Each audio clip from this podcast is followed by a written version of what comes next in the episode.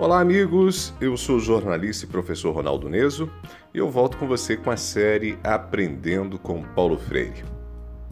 Não faz muito tempo que me encontrei diante de um impasse para avaliar um aluno.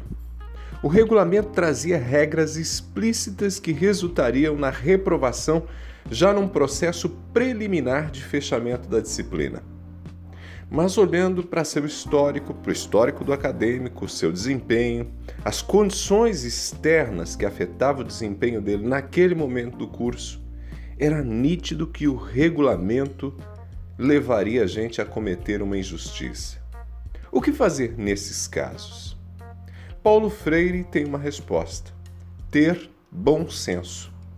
O bom senso não é uma regra explícita, textual, mas, na prática pedagógica, é preciso ter bom senso.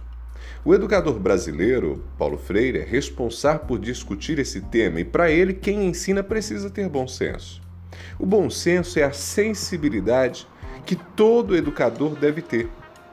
O pai e a mãe em casa, quando educam o filho, quando educam a filha, procuram fazer uso do bom senso. Não é assim que funciona?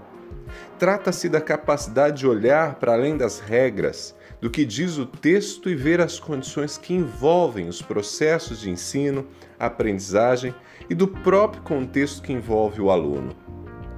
Essa capacidade de avaliação, para além das aparências, é baseada numa vivência ética, na busca por equilíbrio, por justiça e de forma afetiva, amável.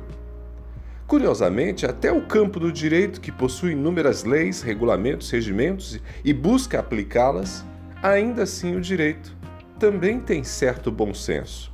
E faz isso com a presença de advogados, promotores, juízes.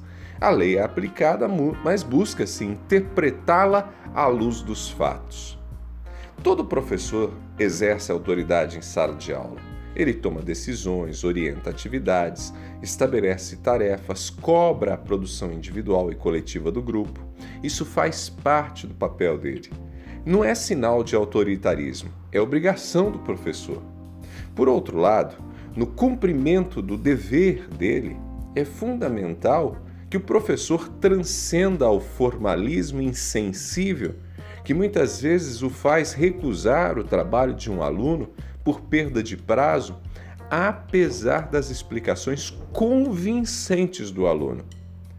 Gente, nem sempre uma segunda chance é displicência ou desinteresse em ensinar. Muitas vezes é o contrário disso.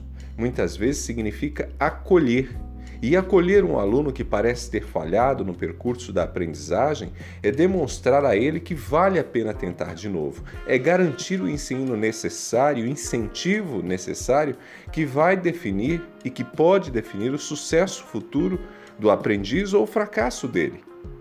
O ensino não pode ser frio, não pode ser a mera observância às regras.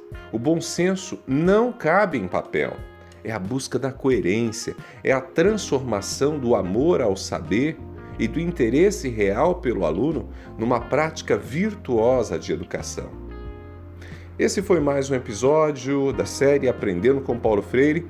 Toda essa série está disponível no meu blog, ronaldoneso.com, e você encontra também no Spotify.